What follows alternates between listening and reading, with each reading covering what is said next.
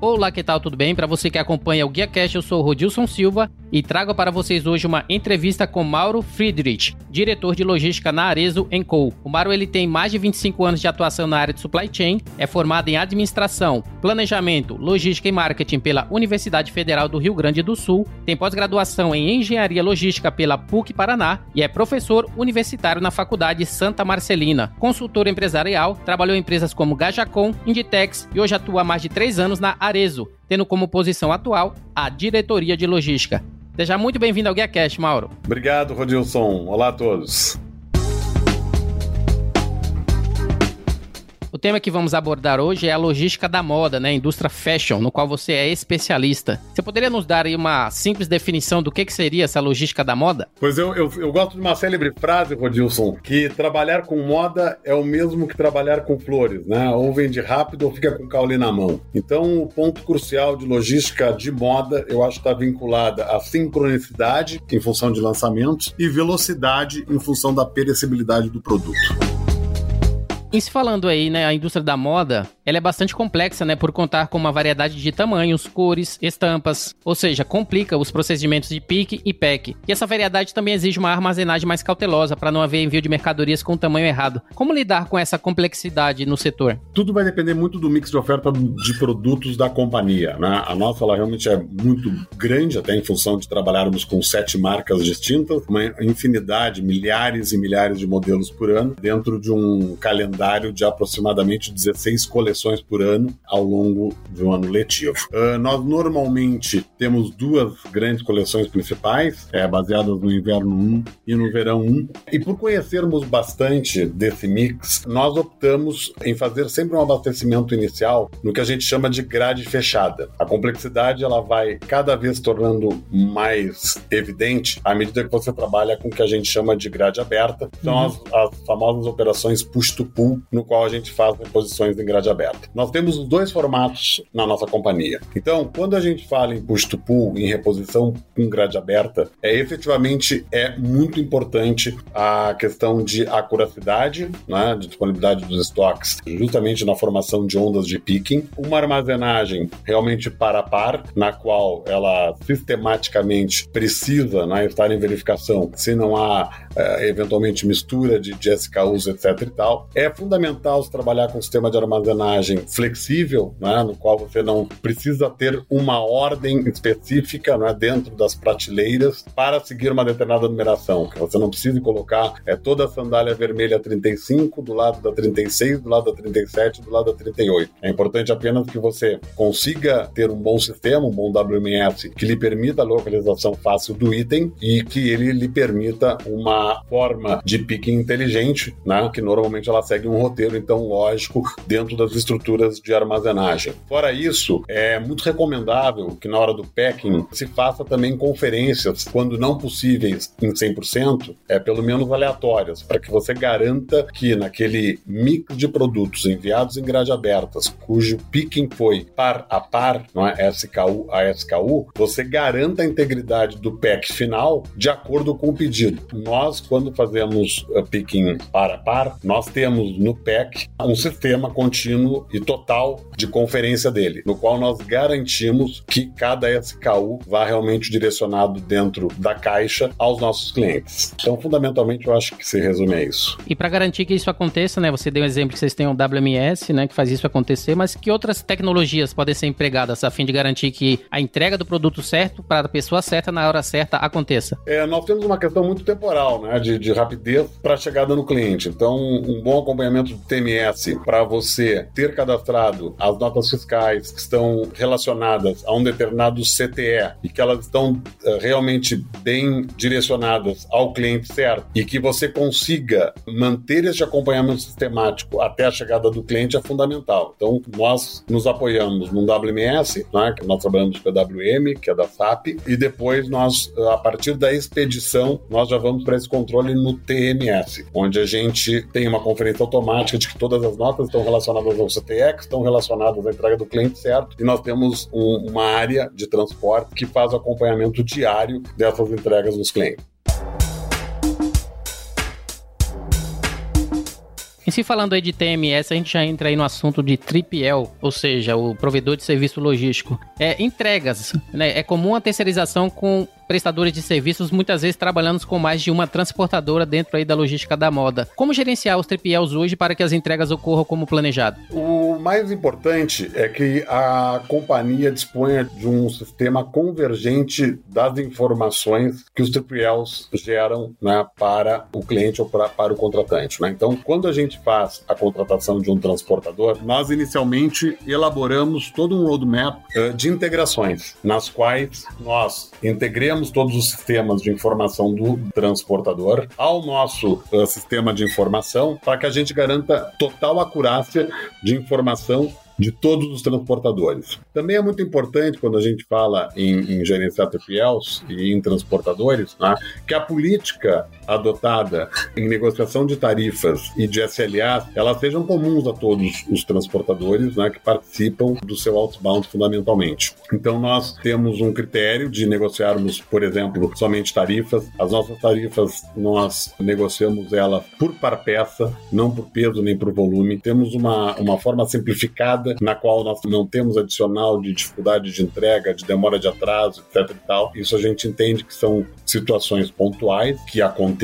acontecem e podem acontecer, mas que nós sempre procuramos gerar um plano de ação para que se evite demoras nas entregas dos clientes, é horários inoportunos onde o transportador não consiga fazer a entrega e tenha que fazer reentrega. Então a gente sempre faz muito contato também com os clientes no sentido de estabelecer lá na ponta uma entrega adequada. A questão de seguro, nós não contratamos seguros de transportadores, nós trabalhamos com seguro de embarcador, com a nossa própria policy. Também estamos trabalhando em cima de gerenciamento de risco, no qual no nosso inbound hoje o gerenciamento de risco nosso já é próprio e algumas outras estratégias em termos de controle de faturas. Nosso controle de faturas ele é totalmente automático, o próprio SAP, não é que já faz a conferência do CTS, o que elimina um retrabalho que muitas vezes é bastante importante dentro das companhias e que pode muitas vezes dificultar a contratação de vários transportadores. Quanto mais transportadores, mais intervenientes e mais complexa se torna essa conferência. Então, para a contratação de múltiplos surpiels, eu entendo também importante um nível de integração de sistemas bastante robusto entre as empresas contratadas. E em se falando aí de logística de moda, existem muitas mudanças né, nas coleções dentro do período de um ano. Como que vocês conseguem manter aí o nível de serviço esperado, tendo que renovar constantemente o estoque sem terminar com produtos obsoletos? A questão da moda, ela realmente precisa uh, um forecast de venda bastante importante, né? porque a sobra né, dentro de produtos de moda, ela faz a, a, um markdown muito importante, muito significativo dentro dos produtos. Né? Uma questão muito importante, também fundamentalmente quando se fala de moda e se fala de lançamentos integrados, é como fazer receber uma mercadoria eh, de lançamento em todos os pontos continentais do Brasil ao mesmo momento. Né? Isso me parece também uma, um, um grande desafio. A questão de um produto não terminar obsoleto, eu te diria que na prática, para algumas linhas, ela acaba sendo bastante difícil, mas nós procuramos nesses produtos, ao final, de cada coleção, fazermos grandes ações de liquidação nas lojas, né, evitando que isso se torne ou uma eventual negociação para devolução, que a reversa já começa também a, a, dar mais custo a tudo isso. E também a omnicanalidade hoje permite também mais estratégias para que o, o produto ele possa, durante a sua vida útil e durante, digamos, o período de encantamento ao cliente, ser comercializado. Hoje em dia, né, é imprescindível a empresa ela ter contrato com mais de uma transportadora. Dessa forma, você evita qualquer tipo de contratempo e oferece ao cliente bons prazos, preços mais acessíveis, permitindo a escolha de melhores condições de frete. Em sua opinião, qual seria o melhor modelo de distribuição para todo o território nacional para uma empresa hoje que atende aí todo o Brasil?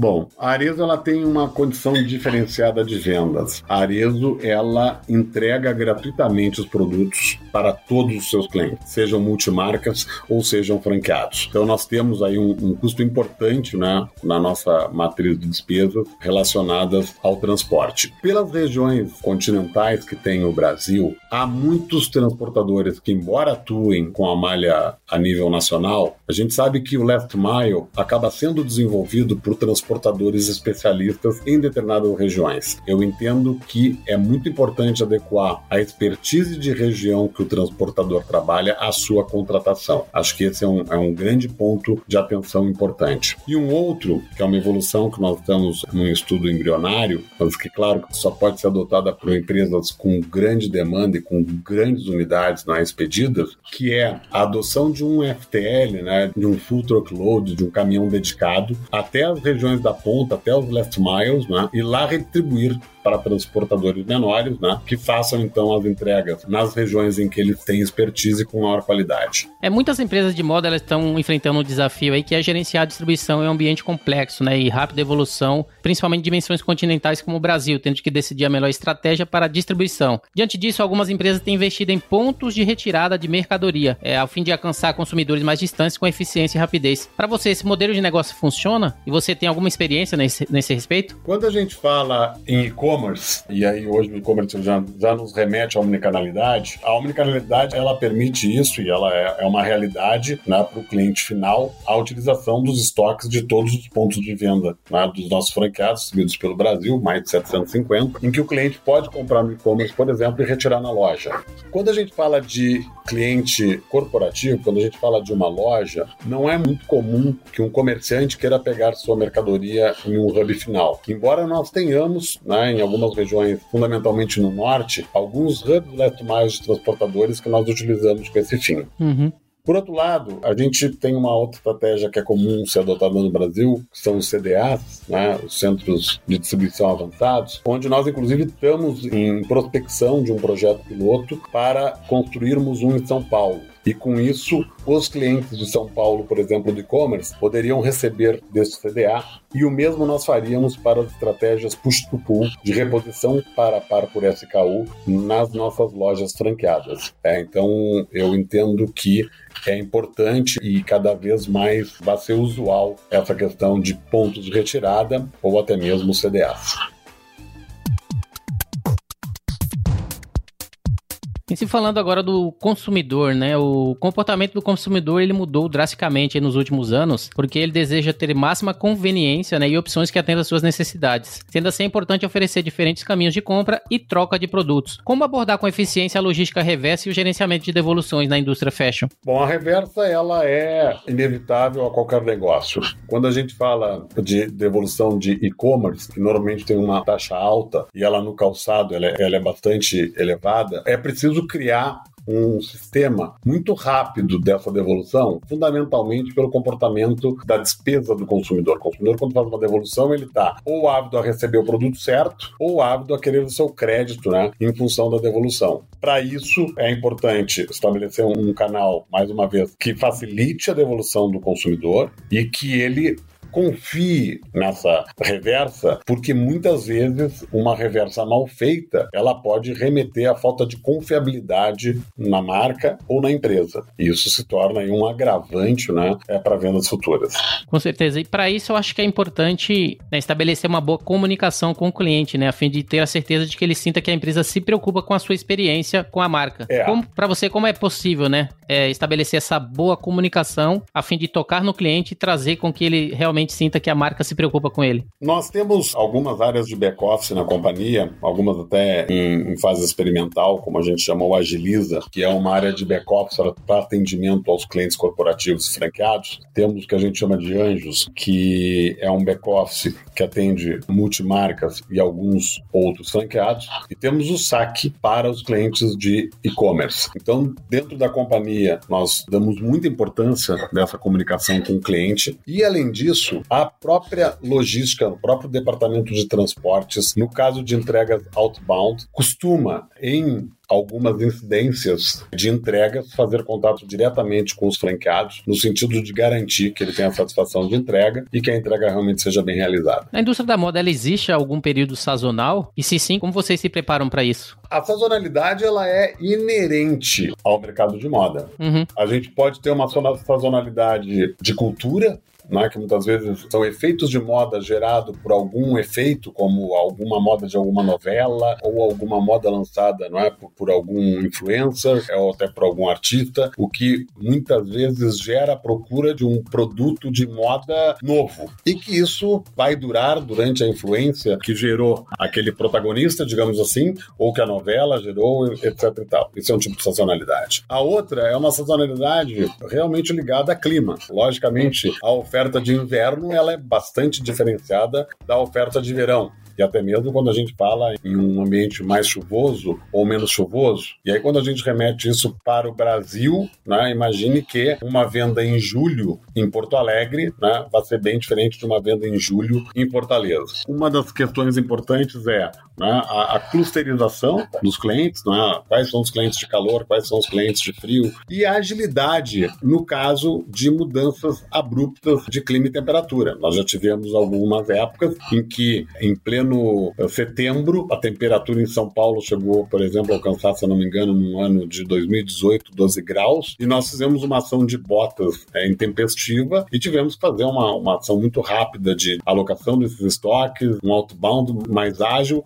para que na naquele momento, né, nosso franqueado pudesse ofertar um produto de acordo com aquele clima e com aquela sazonalidade. Fora isso, a gente tem também as, as, de épocas, né? Então, certamente Natal e Dia das Mães ensejam uma demanda muito superior a demandas de outros períodos, com o qual, então, elas requerem um grande planejamento, fundamentalmente porque acabam necessitando é, um tráfego muito mais substancial em termos de unidades de mercadorias trafegadas, etc. Em se falando aí de Omnichannel, onde se pode utilizar tanto os estoques das lojas físicas quanto do e-commerce de forma integrada, ou seja, se o produto não está disponível no PDV, ele pode ser adquirido via prateleira, né? Prateleira infinita. Em sua opinião, como garantir essa integração e aumentar o range de disponibilidade para o cliente? A prateleira infinita é uma, uma prática que a Arezo já utiliza há algum tempo. Nós chamamos de prateleira infinita aquela experiência que o cliente vai na loja, não tem o produto, ele faz a compra no site dentro da loja, nós remuneramos o nosso vendedor com a mesma taxa taxa de remuneração que ele teria na venda de comissão de um produto normal e fazemos a entrega via e-commerce gratuitamente na casa do cliente. Uhum. Essa prática, eu diria que ela é menos complexa do que quando a gente fala, por exemplo, entrega pela loja, é no qual o cliente compra no site e, e resolve ou retirar na loja ou receber da loja por ser mais rápido. Onde aí realmente o fundamental é a curacidade de estoques para que isso torne uma realidade. E para garantir tudo isso é importante aí a visibilidade, né? Como é que vocês monitoram a operação de cada processo levando em consideração, né, que vocês precisam se certificar de que todo aquele planejamento em relação à sazonalidade seja finito ou aquelas relacionadas a verão e inverno, que isso esteja sendo cumprido de maneira efetiva, né, para que os produtos cheguem para o cliente e para as lojas no momento certo, na hora certa que eles precisam. A questão de chegada na hora certa, acho que a gente comentou um pouquinho antes, né, uh, através do nosso monitoramento de TMS no outbound. A questão de, de planejamento planejamento está sendo seguido é uma receita simples, mas que torna-se complexa pela quantidade de dados envolvidas, que é o correto ajuste entre sell-in e sell-out. O sell-in é muito fácil de programar, porque ele, ele atende, digamos assim, uma, um forecast, né, no qual uh, nós temos ele antecipadamente programado e sabemos o que temos que cumprir para entregar a nossa rede de venda, sejam franqueados ou multimarcas, né, e que a gente está falando aí quase de 4 mil pontos de venda. Para que isso isso siga né, numa ótica perfeita, é fundamental que o sellout né, esteja acompanhando aquela expectativa. Quando o sellout não acompanha, é necessário uma revisão é? porque a consequência ela vai se dar no selim e se não for de maneira planejada e ajustada, a consequência ela normalmente acaba sendo descoordenação e aí sim perda né, de todo esse processo né, de moda e, e de, de, calendário de moda. Ainda se falando de tecnologia, né, muitas empresas estão usando tecnologias como RFID né, para melhorar a visibilidade de ponta a ponta do produto. Como exemplo, né, a divisão masculina da Macy está trabalhando com fornecedores para integrar a tecnologia de RFID RFID nos tickets da UPC. E a Li Fang está impulsionando a tecnologia RFID de origem para a loja, com sua rede de fábricas por meio de iniciativas como exigir a marcação de RFID na origem de cada produto. Você conhece algum exemplo dessa mesma implementação de RFID no Brasil, no segmento de moda? Sim, na verdade, eu acho que até dois exemplos aí bastante emblemáticos. Um deles, inclusive, deve se tornar a própria Arezzo, né? Mas a minha primeira experiência com RFID no Brasil foi na Inditex, né, na Zara, quando era diretor de logística da Zara, no qual nós fomos um dos primeiros centros de distribuição do mundo a fazer expedições via RFID. Na verdade, a RFID, quando a gente pensa, pode nos confundir que é uma tecnologia. Mais que uma tecnologia, porque uh, as tecnologias estão aí, ela requer um, um método e ela requer processos e ela requer disciplina para que realmente funcione muito bem. Uhum. Na Arezo, nós, ano passado, iniciamos um projeto na marca Chutes, nos quais todos os nossos calçados marca chutes, desde novembro de 2019, já são inseridos com uma etiqueta RFID. Todas as lojas próprias do Grupo Arezzo Co. da marca chutes já têm todos os processos nas lojas via RFID de entrada, armazenagem, inventário, venda, trocas e devoluções. E nós estávamos programados para fazermos um rollout para todas as franquias da rede Chutes e termos com isso então toda a marca Chutes gerenciada via RFID. Em função de todas as incidências do Covid-19, esse processo vai ficar estacionado por enquanto, até nós termos um pouco mais de clareza de como o mercado vai funcionar. É, as entregas rápidas aí, elas resultam em clientes satisfeitos, né? Que eu acho que é o mais importante. Esse é um dos princípios do mercado online, ainda mais no segmento fashion. Porém, cada vez mais as empresas estão tentando reduzir né, o time to market, ou seja, o tempo entre a concepção de um produto e a disponibilidade de venda. O ciclo da moda ela está forçando os varejistas a acelerar radicalmente os tempos de desenvolvimento e entrega. Como que é possível assim construir um procedimento otimizado e abrangente desde o início que garanta essa absorção dessa oferta, né, em constante evolução por balancear a disponibilidade com a entrega e satisfação do cliente? Pelo mercado de moda, normalmente tem uma oferta muito elevada em número de SKUs. Um, uma estratégia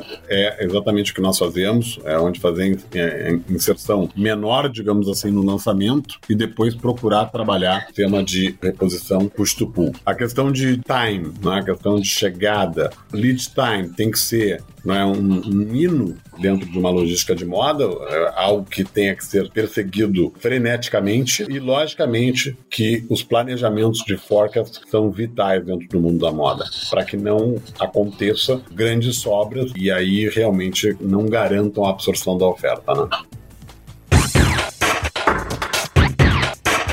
E eu coloquei como última pergunta, Mauro, exatamente, né, sobre o que estamos passando hoje, sobre o coronavírus, né? Qual é o efeito que o coronavírus está tendo aí dentro da indústria da moda, em sua opinião? Bastante incisivo o efeito. Perceba que o setor fashion e o setor cosmético, a nível histórico, inclusive se nós pegarmos alguns exemplos do Oriente, que já passaram pela experiência do Covid, já passaram da fase da curva, tiveram e ainda tem bastante ressentimento com relação à demanda dos seus produtos. Nós temos alguns estudos no Brasil que prevêem uma redução de 30% no mercado fashion para o ano de 2019 e em continuidade com esse percentual para o ano de 2020. O grande dilema, ainda é, falando de moda, que nós precisamos né, continuar dando todo o encantamento ao nosso cliente de produtos de moda, continuamos lançando produtos, continuamos precisando entregar os produtos produtos a esses clientes. E aí temos um desafio, na verdade, sanitário, né, de como manter as nossas equipes 100% operantes dentro de um ambiente seguro, higienizado e monitorado para que nós não tenhamos problemas de contágios em escala e que acabem prejudicando a operação logística. Então, de uma maneira geral, o coronavírus ele teve grande impacto na indústria da moda e grande impacto também nas operações logísticas. Essa foi minha última pergunta. Você acha que tem algum assunto que não falamos, que não tocamos aí? Você quer acrescentar aí mais alguma coisa? Não, Rodilson, acho que a gente foi bem abrangente. A gente falou aí de consumidor, falou de demanda, falou de distribuição, falamos de sistemas de armazenagem, falamos de e-commerce, mercado corporativo. Acho que está bem abrangente aí a entrevista. Você poderia compartilhar então o seu LinkedIn, né, para as pessoas que quiserem entrar em contato e querer saber um pouco mais da indústria da moda? Perfeito. Meu LinkedIn, se, se procurarem por Mauro Friedrich, vai aparecer diretamente o meu endereço dentro da rede.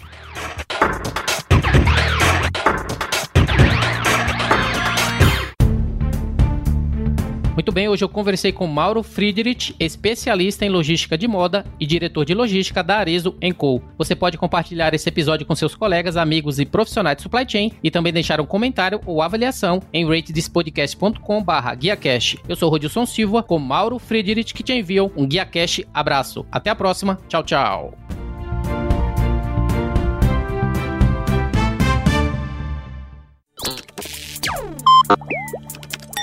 E qual é, B?